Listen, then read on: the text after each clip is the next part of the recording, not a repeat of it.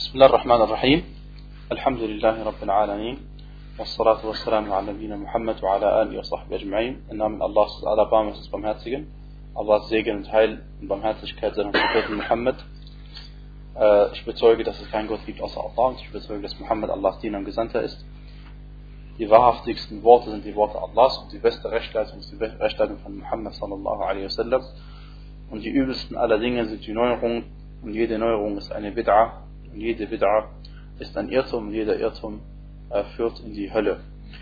Äh, wir haben beim letzten Mal ein Kapitel angefangen, es ging darum, dass man um Regen bittet, äh, und zwar, dass man Orkane, Stürme, Unwetter und solche Sachen um Regen bittet, eine Sache, die es in der Jahiliya gegeben hat. Und diesbezüglich möchte ich erwähnen, dass äh, die, der Autor, rahimahullah, wenn er ein Beispiel bringt, dass man um Regen bittet bei zum Beispiel den Stürmen, dann äh, sollen wir darunter verstehen, dass es ein Beispiel ist von unendlich, fast unendlich vielen Beispielen. Sondern was wir, und was wir verstehen müssen, ist, dass, ähm, dass die Beispiele, die der Autor erwähnt, nicht die einzigen Beispiele sind, wo es zum Schirk äh, kommt, sondern es geht nur darum, Beispiele aufzulisten, die damals aktuell waren oder die in den Hadithen überliefert worden sind und ansonsten können wir das genauso auf die heutige Zeit anwenden und da auch Sachen finden, wo die Leute um Hilfe bitten, jemand anderes um Hilfe bitten oder um Regen bitten als Allah subhanahu wa ta'ala. Äh, diesbezüglich hat der Autor einen weiteren Hadith überliefert oder erwähnt, und zwar bei Bukhari und bei Muslim überliefert von Zayd ibn Khalid radiallahu anhu sagte, Salla lana und wie immer lese ich erst den arabischen Originaltext vor und dann übersetzen wir wie wir es jetzt können ins Deutsche. زيد بن خالد رضي الله عنه sagte قال صلى لنا رسول الله صلى الله عليه وسلم صلاة الصبح بالحديبية على إثر سماء كانت من الليل. فلما انصرف أقبل على الناس فقال هل تدرون ماذا قال ربكم? قالوا الله ورسوله أعلم. قال أصبح من عبادي مؤمن بي وكافر. فأما من قال مطرنا بفضل الله ورحمته فبذلك فذلك مؤمن بي كافر بالكوكب وأما من قال مطرنا بنوء كذا وكذا فذلك كافر بي مؤمن بالكوكب Dieser Hadith, der Bukhari und Muslim überliefert worden ist, lesen wir jetzt auf Deutsch nochmal vor. Und zwar sagte Zayd ibn Khalid radiallahu anhu, möge Allah mit ihm zufrieden sein, der Gesandte Allah sallallahu alaihi wasallam leitete äh, das Morgengebet bei Al-Hudaybiyah ähm, nachdem es in der Nacht geregnet hatte. Als er dann mit dem Gebet fertig war, wendete oder wandte er sich zu den Menschen, zu den Leuten und sagte, wisst ihr, was euer Herr gesagt hat? Dann sagten sie, Allah und sein Gesandter wissen am besten Bescheid. Dann sagte er, man, sagte er, also was Allah gesagt hat, manche meiner Diener sind gläubig geworden äh, und manche meiner Diener sind mir gegenüber ungläubig geworden. Was denjenigen angeht, der gesagt hat, es, äh, es hat geregnet durch Allahs Gunst und durch Allahs Barmherzigkeit, das ist derjenige, der mir gegenüber gläubig ist und ungläubig dem Stern gegenüber ist. Und was denjenigen angeht, der gesagt hat, es hat geregnet aufgrund des Sternes oder aufgrund des Unwetters so und so oder aufgrund des Orkanes so und so, äh, dieser ist mir gegenüber ungläubig und dem Stern gegenüber gläubig. Ähm, na, fangen wir an, diesen Hadith äh, einzeln zu betrachten. Erstens einmal sagte äh, Zayd ibn Khalid radiallahu anhu, dass der Gesandte sallallahu alaihi wasallam das Gebet in Al-Hudaybiyah, das Morgengebet in Al-Hudaybiyah leitete. Und Al-Hudaybiyah, liebe Geschwister, ist ein Ort, der äh, in der Nähe von Mekka ist. Ähm, manche, ein Teil dieses Ortes ist Teil von Al-Haram, des heiligen Gebietes oder der verbotenen Zone. Und ein Teil dieser, äh, dieser Ortschaft ist nicht mehr Teil von Al-Haram. Und ähm, dieser Ort ist nicht wichtig, aber die meisten haben gesagt, dass der, äh, dort ein, gab es einen Brunnen, der hieß Hudaybiyah und dementsprechend wurde dann die Ortschaft äh, auch Hudaybiyah genannt. Was uns äh, was wir aus der Geschichte kennen, ist, dass der Gesandte Allah sallallahu alaihi wasallam im sechsten Jahr nach der Hijra ähm, zu Al-Hudaybiyah kam, weil er die Umrah vollziehen wollte. Und äh, dort haben ihn dann die Mushrikin davon abgehalten, äh, die Umrah zu machen, äh, denn die Mushrikin sind nicht die äh, nahestehenden Allahs oder nahegestellten Allahs, sondern die nahegestellten, gestellt, nahestehenden Allahs sind nur die gottesfürchtigen Menschen. Und was interessant ist für diejenigen Geschwister, die an diesem Ort schon mal waren, die, er wird heutzutage nicht mehr Hudaybiyah genannt, sondern heißt Ash-Shumaisi. Ash-Shumaisi, darunter kennt ihn jeder Mensch, der dort äh, äh, also lebt. Äh, ansonsten Hudaybiyah, nur wenn man es also gelernt hat. Wie dem sei, es hatte also in der Nacht geregnet und als der Gesandte sallallahu alaihi wasallam fertig war und gemeint, dass mit dem Gebet fertig war, äh, wandte er sich den Menschen zu, denn das ist ja die Sunna des Imam, dass er, wenn er äh, sein Gebet beendet hat, sich dann umdreht zu den äh, Ma'mumin. Und dann sagte er, wisst ihr, was euer Herr gesagt hat? Atadruna oder hal tadruna ma rabbukum. Und dann sagten sie, weil sie Anstand besitzen und Allah subhanahu wa ta'ala und seinem Gesandten äh, das Wissen zuschreiben, was, äh, weil Allah weiß alles und der Gesandte sallallahu ist derjenige, dem Allah das gelehrt hat, was er ihm lehren wollte. Dann sagte er, dass Allah gesagt hat, das ist ein Hadith Qudsi, wissen wir. Und über Hadith Qudsi haben, Hadith Qudsi haben wir ähm, äh, lang und deutlich auch schon gesprochen, was das ist und wie wir damit umzugehen haben. Und wir haben gesagt, bei der Hadith Qudsi gibt es authentische Hadithe und es gibt nicht authentische Hadithe, äh, obwohl es Worte Allah sind, aber im Koran ist das eben nicht der Fall. Und Allah sagt in diesem Hadith Qudsi, manche meiner Diener sind mir gegenüber gläubig geworden und manche meiner Diener sind äh, mir gegenüber ungläubig geworden. Ähm, und der Hadith versteht sich von selbst fast. Ähm, und dann sagte Allah subhanahu wa ta'ala, was denjenigen angeht, der gesagt hat, es hat geregnet aufgrund von Allahs äh, Fülle und Gunst und aufgrund Allahs Barmherzigkeit, seine Rahma, derjenige ist mir gegenüber gläubig und dem Stern gegenüber ungläubig. Und ähm, die Aussage hier, dass er mir gegenüber gläubig ist und dem Stern gegenüber ungläubig ist, äh, ist erstens einmal so zu verstehen, dass es eine Art von Kufr ist, äh, der nicht aus dem Islam einen rauswirft. Sondern äh, es gemeint ist, dass sie Allah subhanahu wa ta'ala gegenüber undankbar gewesen sind und durch diese Aussage die kleine Form des Kufr begangen haben. Und dass sie die Ni'ma vergessen haben, die Allah subhanahu wa ta'ala ihnen gegenüber erwiesen hat. Und der Beweis dafür ist die Aussage, die im Passiv steht. Äh, und zwar sagte Allah subhanahu wa ta'ala, Mutirna. Mutirna, also äh, die, die, die, die, manche von den Menschen haben gesagt, Mutirna, das heißt äh, wortwörtlich, es wurde geregnet. Ja, im Arabischen ist das auf jeden Fall passiv. Wir würden im Deutschen sagen, es hat geregnet. Wir machen das auch als passiv, aber wir schreiben es also einem Neutrum, einer neutralen Person zu.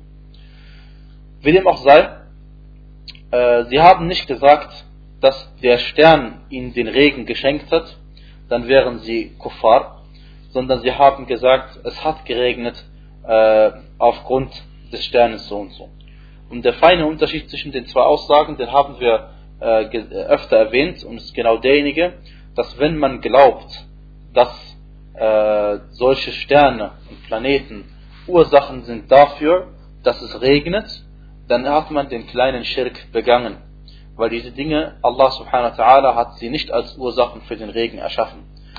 Und wenn man allerdings glaubt, dass diese Planeten und diese Sterne selbst den Regen äh, äh, bringen, dann ist man aus dem Islam ausgetreten, weil man den großen Schirk begangen hat. Ähm, und das ist der Unterschied. Und, ähm, und warum äh, spricht Allah subhanahu wa ta'ala hier von Sternen? Auf Arabisch heißt Al-Kaukab, heißt eigentlich Planet, ist egal, es geht Planeten um Sterne, weil manche Leute früher äh, gesagt haben, äh, wenn der Stern so und so untergeht, dann wird es regnen. und wenn der Stern so und so aufgeht, dann wird es regnen. Sie haben gedacht, dass diese Dinge Ursachen sind dafür, dass es regnet oder nicht regnet. Und das ist eine Form des Kufr, wie Allah subhanahu wa ta'ala in diesem Hadith Qudsi also klar und deutlich äh, gesagt hat. Ja. Des Weiteren äh, sagt der Autor, und ebenfalls ist es überliefert bei Al-Bukhari und bei Muslim äh, von Ibn Abbas, ähm, ist, ist, der gleiche Hadith überliefert von Ibn Abbas, äh, allerdings ein bisschen, äh, ein kleiner Zusatz ist dabei, und diesen Zusatz wollen wir jetzt ähm, lesen Aber die Aussage des Autors, dass der Hadith bei Bukhari und Muslim ist, stimmt nicht, sondern der Hadith ist nur bei Muslim und anscheinend hat sich der Autor da äh, verschrieben. Äh, und zwar sagte Ibn Abbas, radiallahu anhu wa ardah, erzählt die gleiche Begebenheit von Al-Hudaybiyah und dann sagt er, auf Arabisch lese ich zuerst vor, قال بعضهم لقد صدق نوء كذا وكذا فأنزل الله هذه الآيات فلا أقسم بمواقع النجوم وإنه لقسم لو تعلمون عظيم إنه لقرآن كريم في كتاب مكنون لا يمسه إلا المطهرون تنزيل من رب العالمين. أفبهذا الحديث أنتم مدهنون وتجعلون رزقكم أنكم تكذبون. Ibn Abbas radiallahu anhu warda, äh, hat uns einen interessanten Zusatz geliefert, und zwar den Offenbarungsgrund für einen für bestimmte Ayat, und zwar von Surat al-Waqi'ah, der 56. Surah, äh, für die Verse 75 bis äh, 82. 75 bis 82 hat er uns vorgelesen. Na, äh, wie dem auch sei, äh, er sagte, radiallahu anhu arda, manche sagten dann, der Stern, äh, Entschuldigung, manche haben gesagt, seht ihr, das Unwetter so und so hat sich wieder bewahrheitet. Also, das Unwetter so und so ist gewesen und deswegen hat es wieder geregnet, wie wir, wie wir äh, geglaubt hatten. Und daraufhin hat Allah subhanahu wa ta'ala äh, folgende Verse herabgesandt, die wir auf Deutsch äh, jetzt vorlesen möchten. 75. Vers. Nein, ich schwöre bei den Standorten der Sterne, und das ist wahrlich, wenn ihr nur wüsstet, ein gewaltiger Schwur, das ist wahrlich ein ehrwürdiger Koran in einem wohlverwahrten Buch, das nur diejenigen berühren dürfen, die vollkommen rein sind. Und er ist eine Offenbarung vom Herrn der Weltenbewohner. Wollt ihr denn über diese Aussage nur schön reden? Und als Dankbarkeit für eure Versorgung soll euer Ableugnen sein? Das, diese Ayat sollten wir uns jetzt äh, ein bisschen äh, genau in die Lupe nehmen und ähm, damit wir verstehen, in welchem Zusammenhang diese Ayat herabgesandt worden sind. Also wie sie im Zusammenhang stehen mit der Begebenheit Ibn Abbas und vorher äh, Zayd ibn Khalid äh, uns äh, überliefert haben. Oder Khalid ibn Zayd. Also, na, Zayd ibn Khalid. Ähm, und zwar, die erste Ayah, liebe Geschwister, und das finden wir im Koran oft, und zwar kennt ihr La uqsimu bi yawm al-qiyamah oder La uqsimu bi hadha al-balad. Ja? Diese, das Wort La im Arabischen bedeutet unter anderem Nein oder nicht. Und die Frage ist jetzt, was bedeutet es in diesem Fall? Allah subhanahu wa ta'ala sagte, La. Und dann sagte er, ich schwöre bei den Standorten der Sterne. Und wenn La nicht bedeutet, dann würde es bedeuten, ich schwöre nicht bei den Standorten der Sterne. Aber das Wort La kann auch an, und so ist es auch, äh, so ist es nicht in dieser Übersetzung von Bubenheim Elias übersetzt worden. Vielleicht gibt es andere Übersetzungen, die das so übersetzt haben. Äh, sondern eine zweite Möglichkeit ist, wie man das La über, also das würde jetzt, äh, die erste Möglichkeit würde bedeuten, Allah sagt, ich schwöre nicht bei den äh, Standorten der Sterne. Ihr wisst, die Sterne bewegen sich auch auf einer Umlaufbahn, wie die Sonne und wie die Erde und wie der Mond und wie andere Planeten. Und Allah subhanahu schwört dabei. Nicht. Wenn wir sagen würden, la bedeutet nicht. Und eine andere Möglichkeit ist, diesen Vers zu übersetzen. Das heißt, fala und dann Punkt. Nein, Ausrufezeichen, wie es hier übersetzt worden ist. Ich schwöre bei den Standorten der Sterne. Genau das Gegenteil. Und, ähm, und je nachdem ergeben sich dann unterschiedliche Bedeutungen, wie man sich denken kann. Und das wollen wir uns ein bisschen genauer anschauen.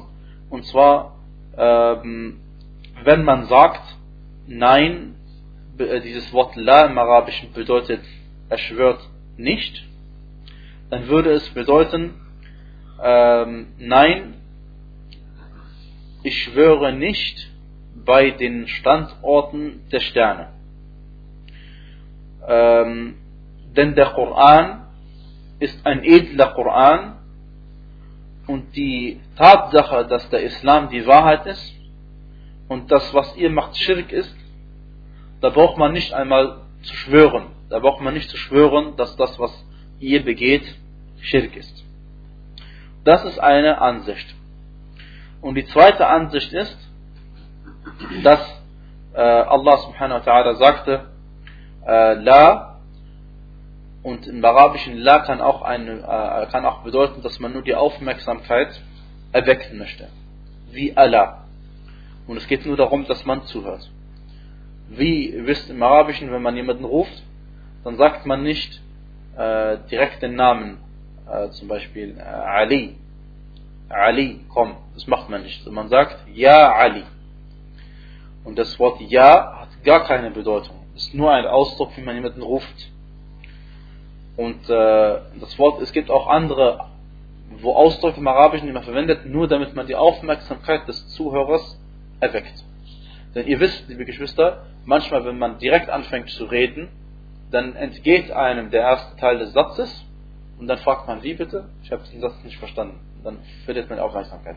Aber wenn man vorher schiebt Allah oder La und dann weiß man, dass eine Person was sagen will, man schenkt Aufmerksamkeit und dann kriegt man alles mit.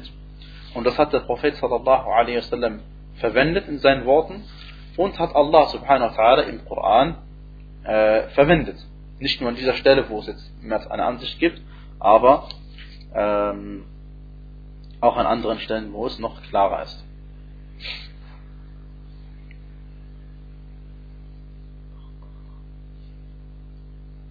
Ja, und wenn wir sagen, das war die erste Ansicht, das heißt, La bedeutet hier, ich schwöre nicht bei den Standorten der Sterne, denn was ihr macht, ist eindeutig äh, verboten, da brauchen wir nicht äh, noch äh, deswegen zu schwören.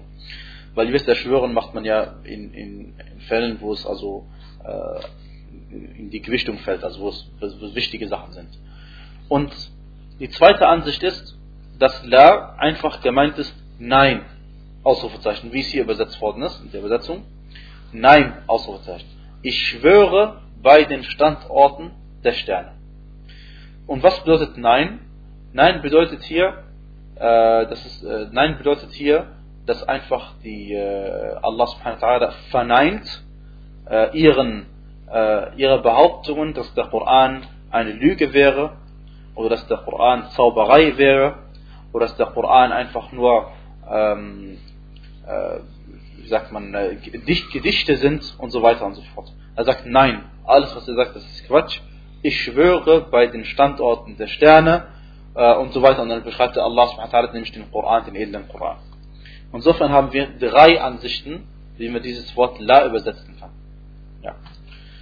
Und äh, dementsprechend, liebe Geschwister, fallen natürlich auch die Tafsir-Bücher unterschiedlich aus an diesen Stellen oder die Übersetzungen können sich unterscheiden. Das ist ja nur ein Beispiel von, ich bin sicher, hunderten, wenn nicht sogar tausenden Beispielen im Koran, wo man auf mehr als eine Art übersetzen könnte, je nachdem, wie der Übersetzer es verstanden hat.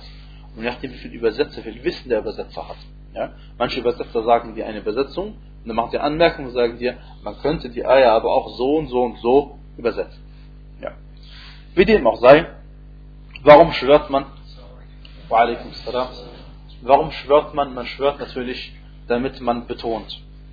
Und wenn man jetzt fragen würde, Allah subhanahu wa ta'ala spricht doch sowieso die Wahrheit, wofür braucht er dann noch schwören? Wir sagen ganz einfach, es geht nur darum, dass Allah es noch mehr betont. Und wir wissen, dass die, äh, der Glaube des Menschen ist nicht immer gleich stark. Und wenn wir, wenn wir hören, dass Allah schwört, dann gewinnen wir in unseren Herzen noch mehr Gewissheit. Äh, genauso wie Ibrahim a.s. Wassalam, äh, als er von Allah subhanahu wa ta'ala verlangt hat, dass er dass er wollte von Allah sehen, wie Allah den Toten wieder lebendig macht. Die toten Vögel lebendig macht. Und das war nicht, dass Ibrahim gezweifelt hatte, sondern er wollte an Gewissheit mehr gewinnen. Er wollte an Gewissheit mehr gewinnen und er wollte, wie er sagte, damit mein Herz sich beruhigt. Die Ayah ist also eindeutig. Ja. Äh, dann, liebe Geschwister, wissen wir, dass Allah subhanahu wa ta'ala, wenn er schwört, dann schwört er bei einer Sache, die an sich äh, meistens, behaupte ich jetzt mal, meistens bis immer, äh, also meistens auf jeden Fall, eine gewaltige Sache ist an sich. Ja? Und woher wissen wir, dass die Sterne verschiedene Standorte haben? Weil Allah subhanahu es uns mitgeteilt hat. Und wenn jemand sagt, ja, das sieht man ja auch, äh, dann sagen wir, okay, das kannst du vielleicht behaupten, aber das Auge kann auch sich täuschen. Äh, na.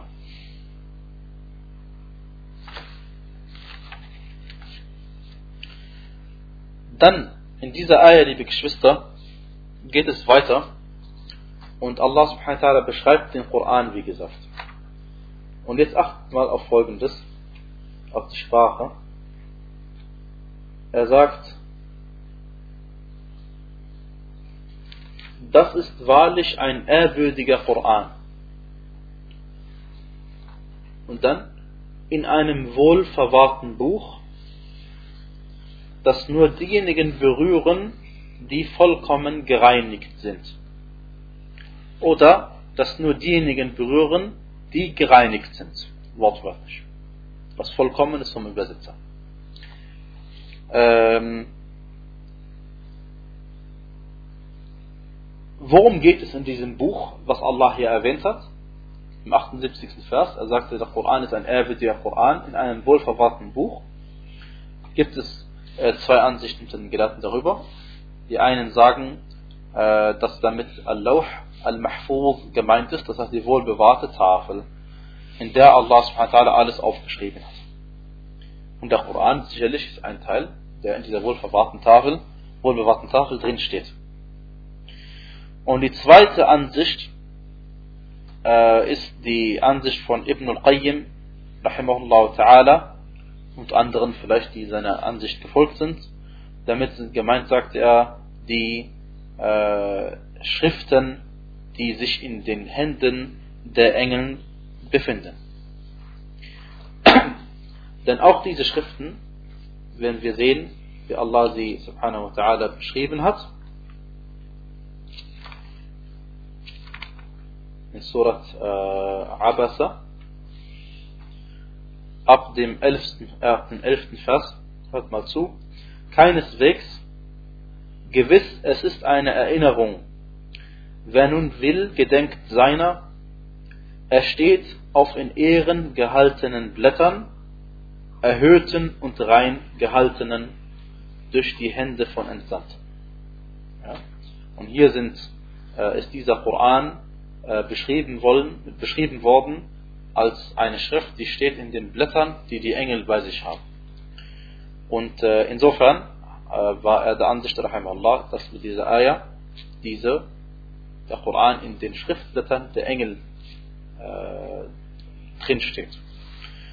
Und deswegen sagte, niemand berührt ihn außer den Gereinigten. La yamassuhu illa al-mutahharun. Und dann sagte er, das sind damit gemeint, die Engel. Niemand berührt ihn außer den Engeln. Ja. Und äh, ihr wisst vielleicht, dass einige Gelehrte diese Ayat verwendet haben als Beweis dafür, dass man den Koran nicht berühren darf, wenn man kein Wudu hat, weil sie gesagt haben, ähm, das ist ein, wie es heißt im Koran, das ist wahrlich ein ehrwürdiger Koran in einem wohlverwahrten Buch und den dürfen nur diejenigen berühren, die rein sind.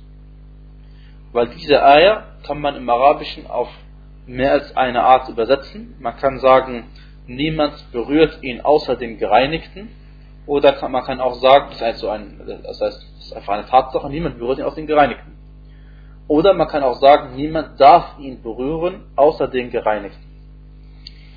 Ähm, und diejenigen, die gesagt haben, dass es ein Beweis dafür ist, dass man den Koran ohne Wudu nicht anfassen darf, sie haben natürlich andere Beweise, aber es geht jetzt nur um diesen Beweis.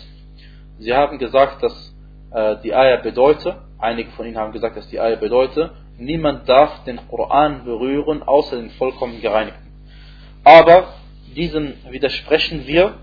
Warum? Weil ähm, Allah sagte, das ist wahrlich ein ehrwürdiger Koran. Und dann sagte er, und dieser Koran ist einem wohlverwahrten Buch, das nur diejenigen berühren dürfen, äh, die vollkommen gereinigt sind. Und wen darf man nur berühren, wenn man vollkommen gereinigt ist? Das Buch, in dem sich der Koran befindet, oder der Koran selbst? Manche Gelehrte haben gesagt, dieses Objektpronomen, äh, oder besser gesagt dieser Relativsatz, bezieht sich auf den Koran. Und offensichtlich bezieht er sich aber auf das Buch. Auch gemeint ist Allah al-Mahfuz, die wohlbewahrte Tafel. Und ich bin sicher, liebe Geschwister, äh, wenn man das hört, fällt einem das schwer nachzuvollziehen. Aber dann muss man sich das nochmal anhören und den Koran aufschlagen, mitlesen und dann wird man genau wissen, äh, was ich damit meine. Äh, oder, und hier sehen wir, liebe Geschwister, dass auch der Übersetzer davon ausgegangen ist, dass sich dieser Relativsatz bezieht auf den Allah al-Mahfuz. Das heißt, Allah al-Mahfuz wird niemand berühren können. Dürfen sowieso nicht, aber können schon gar nicht, außer denen, die rein sind. Und äh, wir können Allah al-Mahfuz gar nicht berühren, deswegen da, ist, sind damit die Engel gemeint. Und das, äh, woran erkennt man, dass der Autor dieser Ansicht, äh, der, ich meine, der Übersetzer dieser Ansicht äh, ist? Weil er gesagt hat, das ist wahrlich ein ehrwürdiger Koran. Koran ist, äh, äh, das ist maskulin, männlich.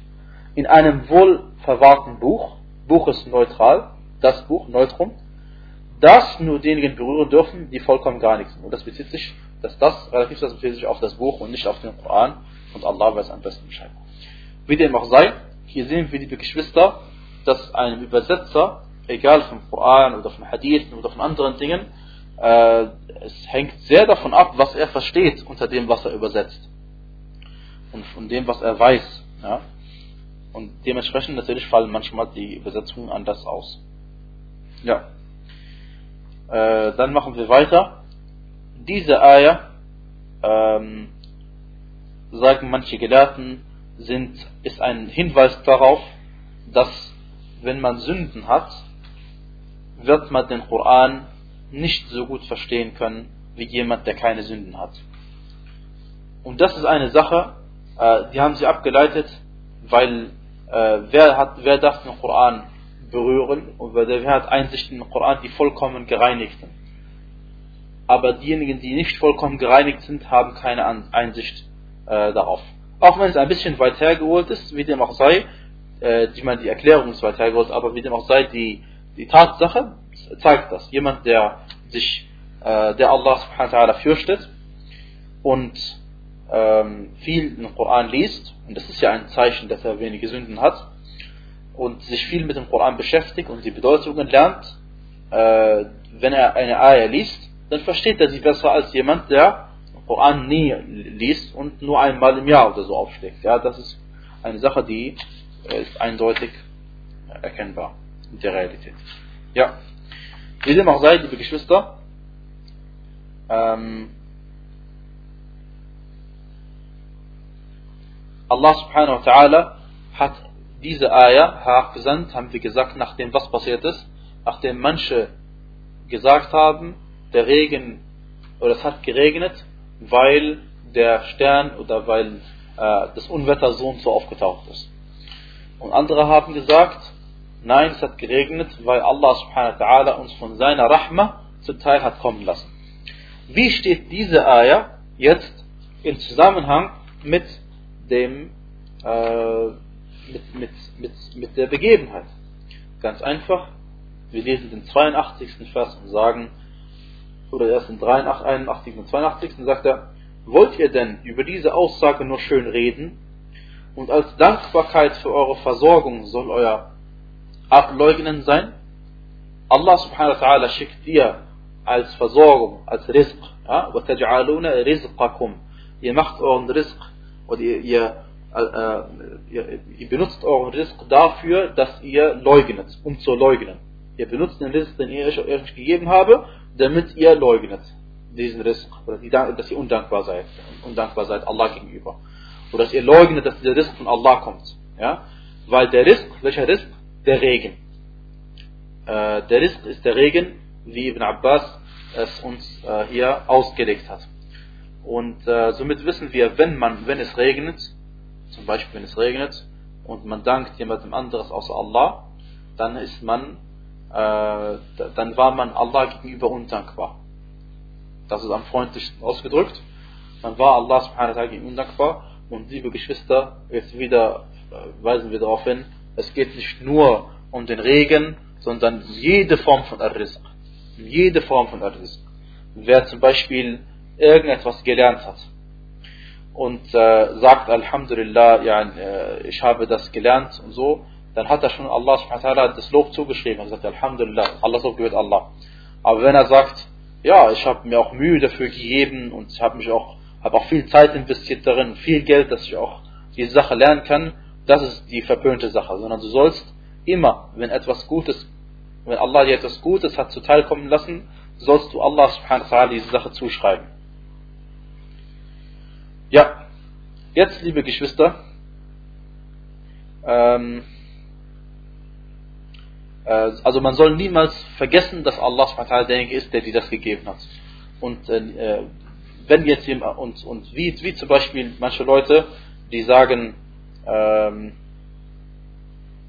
wenn jemand äh, zum Beispiel fast ertrunken wäre und dann hat Allah subhanahu wa ta'ala dafür gesorgt, dass er doch nicht ertrinkt und dann äh, wurde er errettet durch irgend, irgendetwas, durch irgendjemand, der, der, der Rand stand, reingesprungen hat, ihn rausgerettet und dann sagt er, weil er ja am Trinken war und dabei auch äh, Hilfe gesucht hat bei jemand anderes außer Allah, dann sagt er, Alhamdulillah, der Wali so und so hat mich gerettet. Äh, das ist die große Form Ash-Shirk. Ash-Shirk. Das ist die große Form des Kufr. Ähm, weil diese Person offensichtlich auch nicht glaubt daran, dass äh, Allah subhanahu wa ta'ala diese Sache für ihn Art geleitet. Sondern er glaubt, dass diese Person tatsächlich ihm geholfen hat. Und äh, wir dürfen uns nicht wundern, aber wenn wir in die so, äh, wenn wir in einige Länder gehen, wo die Mehrheit der Bevölkerung Muslime sind, dann sehen wir, liebe Geschwister, dass solche Sachen vorhanden sind, mehr als wir denken. Das, also das Anbeten von Menschen und äh, also von sowohl lebendigen als auch toten Menschen. Ja, das ist eine Sache, die es tatsächlich in vielen Ländern noch gibt und man glaubt es eigentlich gar nicht, dass es gibt, aber es gibt es äh, leider trotzdem. Äh, und an dieser Stelle, bevor wir weitermachen mit dem zweiten Teil, machen wir wie immer eine dreiminütige Pause und dann machen wir weiter. Bismillah ar-Rahman ar-Rahim. Alhamdulillah. Salatu wassalam ala Rasulullah. Äh, der Autor beginnt mit einem neuen Kapitel und das Kapitel hat er genannt äh, genauso wie ein Vers heißt, und zwar sagt er, Qaulullah Ta'ala, ومن الناس من يتخذ من دون الله أندادا يحبونهم كحب الله.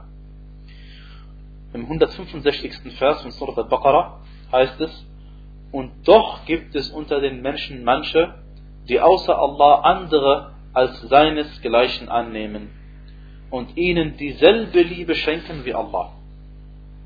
Das ist die für, für jetzt. Und äh, der Autor hat sie praktisch, äh, den, den, den, Titel hat er genau die Eier gegeben, er hätte auch sagen können, Kapitel die Liebe. Ja? Denn wir wissen, liebe Geschwister, dass die gesamte Gottesdienste sind aufgebaut auf zwei Sachen. Entweder äh, aus Liebe macht man etwas oder aus Verherrlichen vor, vor der Sache, die man anbetet. Aus Liebe macht man etwas, wenn man Allahs Belohnung haben will Jannah haben will. Und aus äh, Verherrlichung, wenn es darum geht, dass man Allah respektiert, weil er, wenn du es nicht machst, dann wird er dich dafür bestrafen. Ja? Und alle Ibadat sind aufgebaut auf Al-Mahabba, die Liebe und Al-Ta'zim, die Verherrlichung Allahs. Und insofern hat Al-Ta'zim und Al-Mahabba haben was zu tun mit der Shirk und der Tawhid. Und der Beweis dafür ist die Aussage Allahs in dieser Ayah. Nachdem Allah subhanahu wa ta'ala uns Dinge aufgezählt hat, die alle ein Beweis dafür sind, dass Allah der Schöpfer von allem ist, hat er gesagt, und trotzdem gibt es unter den Menschen solche, die andere so lieben, wie sie Allah lieben. Lesen wir die Ayah vielleicht vorher noch einmal vor, vor dieser Ayah, das ist, denke ich, sinnvoll. Äh, oder die Ayah noch vorher. Das heißt, euer Gott ist ein einziger Gott, es gibt keinen Gott außer ihm, dem Alabama, dem Barmherzigen. Und dann sagt er, als Beweis dafür, dass er euer einziger Gott ist, in der Schöpfung der Himmel und der Erde, im Unterschied von Nacht und Tag, in den Schiffen, die das Meer befahren mit dem, was den Menschen nützt, darin, dass Allah Wasser vom Himmel herabkommen lässt und damit dann die Erde nach ihrem Tod wieder lebendig macht und auf ihr allerlei Tiere sich ausbreiten lässt und im Wechsel der Winde und der Wolken, die zwischen Himmel und Erde dienstbar gemacht sind. In diesen allen Sachen sind wahrlich Zeichen, Beweise, Hinweise für Leute, die begreifen, die einen Verstand haben. Und dann sagt er, und trotzdem, obwohl alle diese Zeichen, obwohl es alle diese Beweise gibt, gibt es unter den Menschen manche, die außer Allah andere äh, als seinesgleichen annehmen und ihnen dieselbe Liebe schenken, wie sie Allah äh, die Liebe schenken. Ähm, na, und das ist eindeutig ein Beweis für was? Für Aschirk. Das ist eindeutig ein Beweis für Aschirk. Insofern wissen wir, dass die Liebe, wenn man den Tawhid vollkommen umsetzen will, muss die Liebe äh, zu Allah subhanahu wa ta'ala an allerhöchster Stelle stehen und es darf keine Liebe, äh, also mit der Liebe zu Allah kollidieren, irgendwie, also im Widerspruch stehen. Es gibt verschiedene Arten von Liebe, das wissen wir, und das ist auch wichtig zu wissen. Es gibt die Liebe zu Allah, es gibt die Liebe für Allah, du liebst jemanden für Allah, weil er ein Prophet ist, liebst du ihn, weil er ein guter Mensch ist, liebst du ihn, weil er ein Shahid ist, liebst du ihn. Und so weiter. Dann gibt es die Liebe, die sich äh, ergibt äh, aus äh, deiner Barmherzigkeit, die sich in deinem Herzen befindet, wie die Liebe zu deinen Kindern, die Liebe zu deinen äh, zu, zu, zu, zu, den Kleinkindern allgemein oder zu den Schwachen oder zu den Kranken. Dann gibt es die Form von Liebe äh, aus Respekt, magst du jemanden, äh, und zwar dein, äh, dein eigener Vater, aufgrund dessen, was er alles für dich getan hat, oder deine Mutter, liebst du sie. Oder du liebst deinen Lehrer, weil er für dich äh, äh dir was beigebracht hat. Äh, oder äh, allgemein Leute, die Gutes tun. Dann gibt es auch die Form von Liebe, die natürliche Liebe, die einem jeder Mensch Allah ihm mitgegeben hat. Und zwar, dass man das Essen liebt, oder das Trinken oder Kleider oder Gefährte äh, oder Häuser oder anderes. Und Allah subhanahu wa ta'ala in dieser Ayah macht uns klar, dass, oder äh, auch in einer anderen Ayah, die wir gleich äh, lesen werden, dass äh, natürlich die, bei der Liebe um Ibadat, wenn es um Ibadat geht, die darf natürlich nur für Allah subhanahu wa ta'ala sein. Also wenn es die Liebe ist aus Ibadah, aus weil es ein Gottesdienst ist, dann muss es nur für Allah subhanahu sein. Aber, also ein Beispiel dafür, Allah subhanahu müssen wir lieben, weil er uns erschaffen hat, weil er uns alles gegeben hat und so weiter. Und äh, ein, ein, ein, ein falscher, falscher Gott, eine falsche Gottheit, wie die Götzen, irgendwelche Götzen, die es heutzutage gibt es auch noch Götzen, gibt auch noch Völker, die andere äh, Götter anbeten als Allah diese Götzen verabscheuen wir vollkommen und lieben es überhaupt nicht. ist eine Form des Tawhid. Ja? Die, die, die höchste Form, dass du äh, alles, was Allah äh, Beigesellung zu Allah ist, Schirk ist, Tarot ist, es verabscheust. Und alles, was Allah liebt, äh, oder was, äh, was mit Tawhid zu tun hat, Allah selbst, das liebst du. Ähm, na, aus dieser Eier und aus der anderen Eier besonders lernen wir eine ganz wichtige Sache.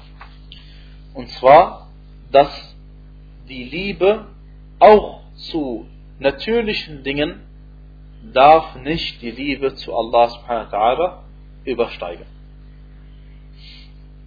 Weil man darf essen, äh, es äh, lieben zu essen, zu trinken und, und, und, und zu heiraten, solche Sachen. Aber es gibt eine Grenze. Diese Grenze, die werden wir inshallah gleich äh, kennenlernen. Ja. Ähm,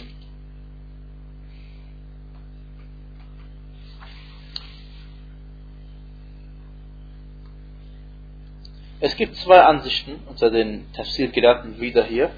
Und vielleicht sehen wir wieder der Autor, für welche Ansicht hat er sich entschieden. Und zwar für folgende Eier. Allah subhanahu wa ta'ala sagte, ومن الناس من يتخذ من دون الله أندادا يحبونهم كحب الله Und doch gibt es unter den Menschen manche, die außer Allah andere als seinesgleichen annehmen und ihnen dieselbe Liebe schenken wie Allah. Es gibt zwei Arten, diese Eier zu übersetzen. Die erste Art ist die offensichtliche, dass diese Leute lieben auf der einen Seite diese falschen Götter und auf der anderen Seite lieben sie Allah subhanahu wa ta'ala und beide gleich. Sie lieben beide gleich. Das heißt, sie haben Allah zum Teilhaber gemacht. Dass ihre Liebe ist vollkommen eine Liebe und eine schenken sie einen Teil Allah und einen Teil schenken sie anderen Göttern. Und das ist die offensichtliche äh, Bedeutung dieser Eier. Und die zweite Ansicht äh, unter den Tafsir-Gelehrten ist, dass sie diese falschen Götter genauso lieben, genauso lieben sie diese, sie lieben diese falschen Götter genauso wie die Gläubigen Allah lieben. Der Gläubige hat die vollkommene Liebe zu Allah und sie haben die vollkommene Liebe zu den falschen Göttern.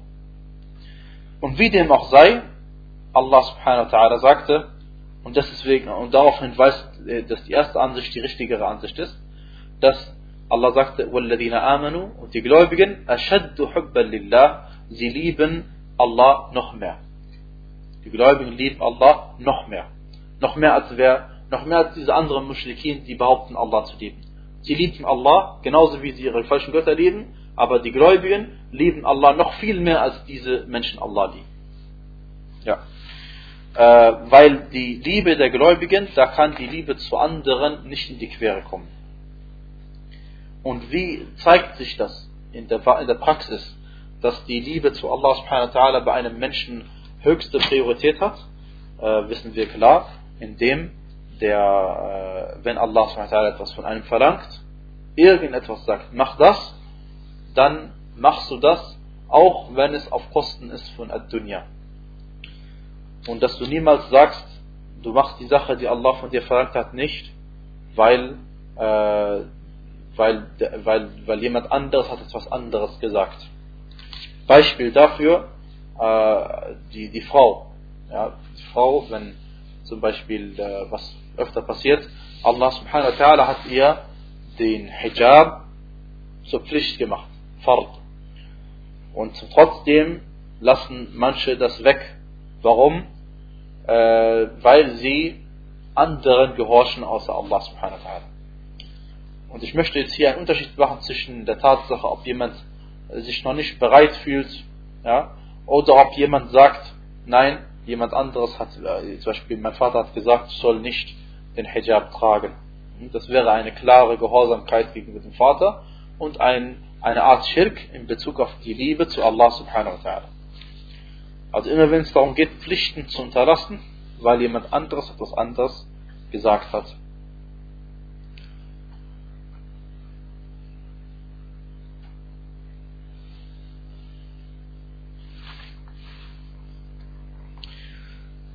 und diese, leider, liebe Geschwister, diese Art von Schirk in der, in der Liebe zu Allah, die gibt es bei einigen Menschen, die Allah subhanahu wa ta'ala anbeten. Und zwar diejenigen, die äh, besonders tote Menschen verehren und ihnen Liebe schenken, die eigentlich nur Allah zusteht, indem sie für sie Gottesdienste verrichten.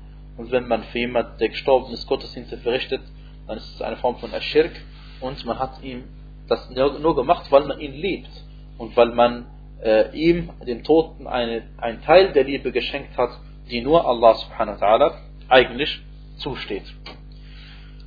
Und um das äh, genauer zu sehen noch einmal, sagte Allah subhanahu wa ta'ala äh, in Surat At-Tawbah, der Seite 190, im 24. Vers, ein wichtiger Vers, wie viele äh, Verse oder wie alle Verse des Koran. Allah sagte auf Arabisch zuerst einmal, قل إن كان آباؤكم وأبناؤكم وإخوانكم وأزواجكم وعشيرتكم وأموال اقترفتموها وتجارة تخشون كسادها ومساكن ترضونها أحب إليكم من الله ورسوله وجهاد في سبيله فتربصوا حتى يأتي الله بأمره. Allah sagte, sag, wenn eure Väter, eure Söhne, eure Brüder, eure Gattinnen und eure Sittenmitglieder, Besitz, den ihr erworben habt, Handel, dessen Niedergang ihr fürchtet, Wohnungen, an denen ihr Wohlgefallen findet, oder gefallen findet, wenn diese Dinge euch lieber sind als Allah und sein Gesandter und der Dschihad auf Allahs Weg, dann wartet ab, bis Allah mit seiner Anordnung kommt. Allah leitet das Volk der Frevler nicht recht was haben wir schon bewiesen mit dieser Eier, also was haben wir angesprochen vorher? Und zwar die natürliche Liebe. Die Liebe zu deinem Vater, zu deinen Kindern, zu deinen Brüdern, zu deiner Frau, zu deiner Familie, zu deinem Besitz, deinem Geld, was du hast, deinem Tijara, dein Handeln, äh, zu deinen Wohnungen, in denen du wohnst. All diese Dinge sind Liebe, die mubah sind, erlaubt sind. Aber, wenn sie dazu führen, dass du die Dinge mehr liebst als Allah und seinen Gesandten und dass dich vom Jihad fi Sabilillah abhalten, wenn es dir zur Pflicht geworden ist, dann äh, sagt Allah subhanahu wa ta'ala, dann wartet ab, bis Allah mit seiner Anordnung kommt. Das heißt, bis Allah dir den Todesengel schickt und dann ist das Leben für dich beendet. Und Allah leitet das Volk der Frevler nicht recht. Und das ist ein Beweis dafür, dass wenn Allah subhanahu wa ta'ala jemanden nicht recht leitet, keine Hidayah gibt, ist er selbst dafür schuld, weil er ist selbst ein Frevler und ein Sünder und er begeht Dinge, die ihn davon abhalten, dass Allah subhanahu wa ta'ala ihn äh, äh, recht leitet. Ja. Äh, liebe Geschwister, jemand könnte jetzt sagen, die Liebe im Herzen, die schwankt. Also was kann ich dafür, wenn ich manchmal eine Sache mehr liebe als eine andere Sache und meine Liebe nicht stabil ist? Denn es ist überliefert worden, dass der Prophet sallallahu alaihi wasallam gesagt hat, äh, und wenn ich mich richtig entsinne in Bezug auf die gerechte Verteilung äh, in Bezug auf seine Ehefrauen. Wallahu a'lam. Äh, er sagte, und daraufhin weist auch der, die, die Fußnote hin, er sagte, O Allah, اللهم إن هذا قسمي فيما أملك فلا تلمني فيما لا أملك O Allah, die Verteilung, die ich jetzt gemacht habe, das stand, äh, das war, also, dazu war ich imstande.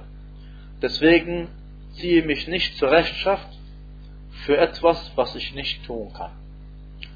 Und äh, es heißt in der Erklärung, gemeint ist, äh, die, äh, wenn er, dem, äh, ihr wisst, wenn man zum Beispiel drei Frauen hat, dann wie ist die gerechte Verteilung der Tage? Wenn man zu, zu einem zum ersten Tag geht und zur zweiten am zweiten Tag geht und zur dritten am dritten Tag geht und dann gehen die Tage wieder von vorne los. Jeden Tag einfach. Übrigens, das als Beweis, manche Leute sagen, also wenn ich eine Frau, die sind mit einer Frau glücklich und dann sagen sie, äh, wie ist das, also man sagt ihm, heirate eine zweite, sagt er, ich habe doch gar keine Zeit, ich mache für die erste, habe ich genug Zeit. Ja, der Punkt ist nicht das, also weil die Tage sind ja verteilt. Also du bist ja beim einen Tag bei der anderen, den Tag musst du nicht teilen. Du bist einen Tag bei ihr, am nächsten Tag bei der anderen, am dritten Tag bei der dritten, am vierten Tag bei der vierten. So hat der Prophet sallallahu alaihi wasallam es gemacht. Wie dem auch sei, Äh, dann sagt er, nachdem er das verteilt hat, so wie er gesagt, er kann die Tage kann er gut verteilen. Und was kann man auch gerecht verteilen? Äh, das Vermögen und alles, was dazugehört. Aber was man nicht äh, gleichmäßig teilen kann, ist was? Die Liebe. Die Liebe zu, zu den allen Frauen gleichzeitig, das geht nicht. Ja? Und ist auch nicht verlangt. Äh, und deswegen sagt er, das ist die Verteilung, die äh, ich tun kann und ziehe mich nicht zur Rechenschaft für etwas, was ich nicht tun kann. Die Liebe im Herzen. Äh, die Antwort ist, hier geht es gar nicht, das eine Thema hat mit dem anderen äh, nichts zu tun, wie wir sehen können. Und ähm, dafür gibt es auch Beispiele, dass die Liebe schwanken kann, aber es geht nicht um die Dinge, die man lieben darf und nicht lieben darf, sondern es geht um die Dinge, die man überhaupt lieben darf, wie wir hier in diesem Hadith sehen kann. Hier der Prophet sallam, äh, ob er eine Frau mehr liebt als die andere, das steht nicht in seinem, äh, und das hat auch mit Tawhid und Shirk gar nichts zu tun. Das ist die Liebe, die mubah ist, erlaubt ist und die überhaupt nicht eingeschränkt ist. Ähm, es gibt eine Überlieferung von Umar ibn Khattab, äh, wo er zum Propheten sallallahu alaihi wasallam sagte, إنك لأحب إلي من كل شيء إلا من نفسي. Umar sagte zum Gesandten sallallahu alaihi wasallam, du bist mir lieber, äh, ich meine, äh, du, du bist mir, äh, ich mag dich am allerliebsten, außer, also ich liebe dich mehr als alle Dinge, außer mich selbst. Ich liebe dich mehr als alle Dinge, außer mich selbst. Und dann sagte der Prophet sallallahu alaihi wasallam zu ihm, لا والذي نفسي بيده حتى أكون أحب إليك hatta akuna ahabbu ilayka min nafsik. Sagte er, nein, ich schwöre bei demjenigen, dessen, dessen Hand meine Seele ist, erst musst du mich mehr lieben als dich selbst. Und dann sagte der äh, Umar ibn Khattab, Al-an, wallahi la anta ahabbu ilayya min nafsi. Äh, jetzt, ich schwöre bei Allah, jetzt bist du mir lieber, sogar als ich mich selbst liebe. Und dann sagte der Prophet sallallahu alaihi wa sallam, Al-ana ya Umar, jetzt Umar, ist es soweit, also dass dein Glaube vollkommen ist. Ja? Und hier zeigt sich, dass die Liebe schwankt, aber es zeigt sich auch, dass zur vollkommenen Liebe gehört, dass die Liebe zum Propheten sallallahu alaihi wasallam an erster Stelle zu stehen hat. Und äh, ebenso sagte der Prophet sallallahu alaihi wasallam im letzten Hadith für heute, inshallah, Hadith überliefert von Anas ibn Malik, er sagte, dass der Gesandte Allah sallallahu alaihi wasallam sagte, لا يؤمن أحدكم حتى أكون أحب إليه من ولده ووالده والناس أجمعين. Der Hadith ist bei Bukhari überliefert und bei Muslim. Ähm, inshallah, auf Bukhari auf jeden Fall. Und der Prophet sagte, niemand von euch ist wirklich gläubig, bis er nicht äh, mich mehr liebt als sein Kind, seine Eltern und die Menschen allesamt. Und äh, dieser Hadith, liebe Geschwister, haben die Gelehrten gesagt, hier geht es darum, um die vollkommene Liebe. Das heißt, wenn man ein vollkommener Gläubiger sein möchte, dann muss man den Propheten sallallahu alaihi wasallam lieber mögen als das eigene Kind, die eigenen Eltern und alle anderen Menschen. Ähm, der Hadith, ich denke, ja, versteht sich von selbst. Aber wie zeigt sich die Liebe zum Propheten sallallahu alaihi wasallam? In welchen Angelegenheiten zeigt sie sich? Oder wie kann man sie zum Ausdruck bringen? Oder warum liebt man den Propheten sallallahu alaihi wasallam? Und zwar ein Grund dafür ist, weil er der Gesandte Allah sallallahu alaihi wasallam ist. Und ähm, da Allah subhanahu wa ta'ala uns lieber ist als alle anderen, lieben wir auch diejenigen, die Allah ausgewählt hat, um diese Botschaft zu überbringen. Eine zweite Sache ist, weil der Prophet sallallahu alaihi wasallam so viele Gottesdienste verrichtet hat und weil er diese Botschaft überbracht hat, das heißt aufgrund seiner guten Taten. Drittens, weil der Prophet sallallahu alaihi wasallam diesen edlen Charakter hatte und diese wundervollen Taten den Menschen gegenüber vollbracht hat. Viertens, und das ist eine Sache, über die man sich besonders viele Gedanken machen sollte, und wenn man sich dabei Gedanken macht, dann weiß man die, den Propheten sallallahu alaihi zu schätzen. Weil der Prophet sallallahu alaihi er ist ein Grund dafür, dass du recht geleitet bist. Er ist der Grund dafür, dass du betest, fastest und so weiter und so fort. Weil Allah ihn geschickt hat, aber er ist der Grund dafür. Das heißt also, Allah hat die Ursache in ihn gelegt. Und somit danken wir Allah subhanahu wa ta'ala als erstes und vergessen hinterher nicht auch, dass der Prophet sallallahu alaihi ähm, er ist der beste aller Gesandten. Vergesst nicht, ja, er ist der beste aller Gesandten sallallahu alaihi wasallam. Ähm, dann lieben wir ihn auch wasallam aufgrund seiner Geduld, die er gehabt hat gegenüber denjenigen Menschen, die ihn gekränkt haben, während er die Botschaft ausgebreitet hat. Ich will nicht wissen, oder, oder wer behauptet von sich selbst, dass er jetzt aufstehen kann und die gleiche Da'wah machen könnte wie der Prophet sallallahu alaihi wasallam. Einfach ein paar äh, Sachen aus seinem Leben nehmen, wo er äh, gemacht hat, die er gemacht hat und gucken, wie er geduldig geblieben ist, seiner Familie gegenüber, nimmt allein schon sein Beispiel sein Onkel gegenüber äh, und was er da an Geduld hat ausüben müssen. Äh, dann lieben wir ihn sallallahu alaihi wasallam auch aufgrund seines, äh, dass er überhaupt keine Angst gehabt hat, arm zu werden. Dass er sein gesamtes Vermögen und seine Seele geopfert hat, damit Allahs Wort die Oberhand gewinnt. Ja, ich denke, das sind viele Gründe, warum man ihn liebt. Und dementsprechend sagte Allah subhanahu wa ta'ala im Koran, Inna shani'aka huwa al-abtar.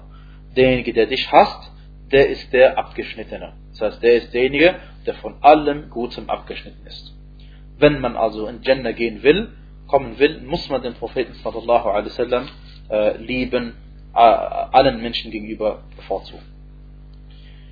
Ähm, aus dem Hadith lernen wir übrigens auch, dass der Prophet sallallahu alaihi erlaubt hat oder dass er es für gesetzlich hält, dass man ruhig andere Sachen lieben darf. Weil er sagte, niemand von euch ist vollkommen gläubig, bis, ich, bis er mich nicht mehr liebt als die anderen Dinge. Mehr liebt heißt, er liebt die Dinge sehr wohl, aber er muss mich äh, mehr lieben. Wie zeigt sich die Liebe des Propheten in deiner, äh, deinem Alltag? Ist, dass du die Aussage des Propheten vorziehst gegenüber den Aussagen von allen anderen Menschen. Und kein anderer darf dem Propheten widersprechen. Das zeigt sich in deiner, äh, aber wenn du die Aussage von Person A oder B oder C bevorzugst, dann heißt es, du liebst diese Person lieber als den Propheten sallallahu alaihi wasallam. Und selbst äh, die Aussage von, äh, und wir, wir, wir, gehen jetzt ganz hoch, ja? wir gehen ganz hoch ans Level, damit, damit versteht man, dass alle anderen Beispiele, die nachkommen, erst recht damit gemeint sind. Wir wissen, dass äh, eines Tages hat Ibn Abbas anhu den Menschen etwas verkündet und dann sagte, sagten sie, ja, aber Abu Bakr und Umar, sie sagen aber was anderes. Und dann hat er sich unglaublich darüber aufgeregt. Er sagte, ich sage euch, dass der Prophet sallallahu alaihi wasallam dies und das gesagt hat. Und ihr erzählt mir, dass Abu Bakr und Umar das etwas anderes gesagt haben. Klammer auf, Klammer zu. Welche Wert hatte, welche Wert hat der Aussage von Abu Bakr und Umar, wenn wir die Aussage des Propheten sallallahu alaihi wasallam haben? Gar keinen Wert. Und äh, das war die Aussage von Abdullah ibn Abbas. Aber äh, trotzdem in der Praxis muss man aufpassen. In der Praxis muss man aufpassen. Wenn man jemand zum Beispiel irgendwo in einem Buch eine Aussage des Propheten sallallahu alaihi wasallam hört und man weiß aber, äh, der Lehrer, der mir das Beten beigebracht hat zum Beispiel, hat mir eigentlich was anderes gesagt und der Hadith sagt dies und mein Lehrer hat was anderes gesagt, äh, dann muss man, darf man nicht voreilig sein und gleich äh, den Lehrer beschimpfen oder gleich nach dem Hadith handeln. Warum? Weil es deine Pflicht ist, erstmal die Gelehrten zu fragen. Und besonders, äh, also besonders wenn du dich nicht auskennst, ja, vielleicht hast du den Hadith nicht richtig verstanden, vielleicht äh, der Gelehrte hat ihn anders verstanden als du und er kennt ihn sehr wohl und so weiter. Es gibt viele Gründe. Vielleicht der Hadith war überhaupt gar nicht authentisch und du denkst, er war authentisch, denn nicht jeder, der heutzutage ein Buch schreibt, schreibt nur authentische Hadithe in dieses Buch hinein und so weiter und so fort. Ähm, oder vielleicht, äh, es gibt also viele Gründe, liebe Geschwister, die wir nicht alle jetzt aufzählen können. Und deswegen muss man also vorsichtig sein und nicht zu voreilig handeln.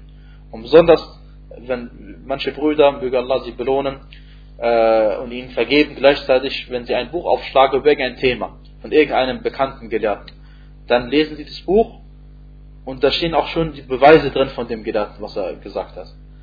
Und dann denken sie, dass sie jetzt sich in diesem Kapitel äh, super auskennen und besser auskennen als äh, irgendjemand anderes auf der Welt, der vorgelebt hat und der nach ihm kommen wird.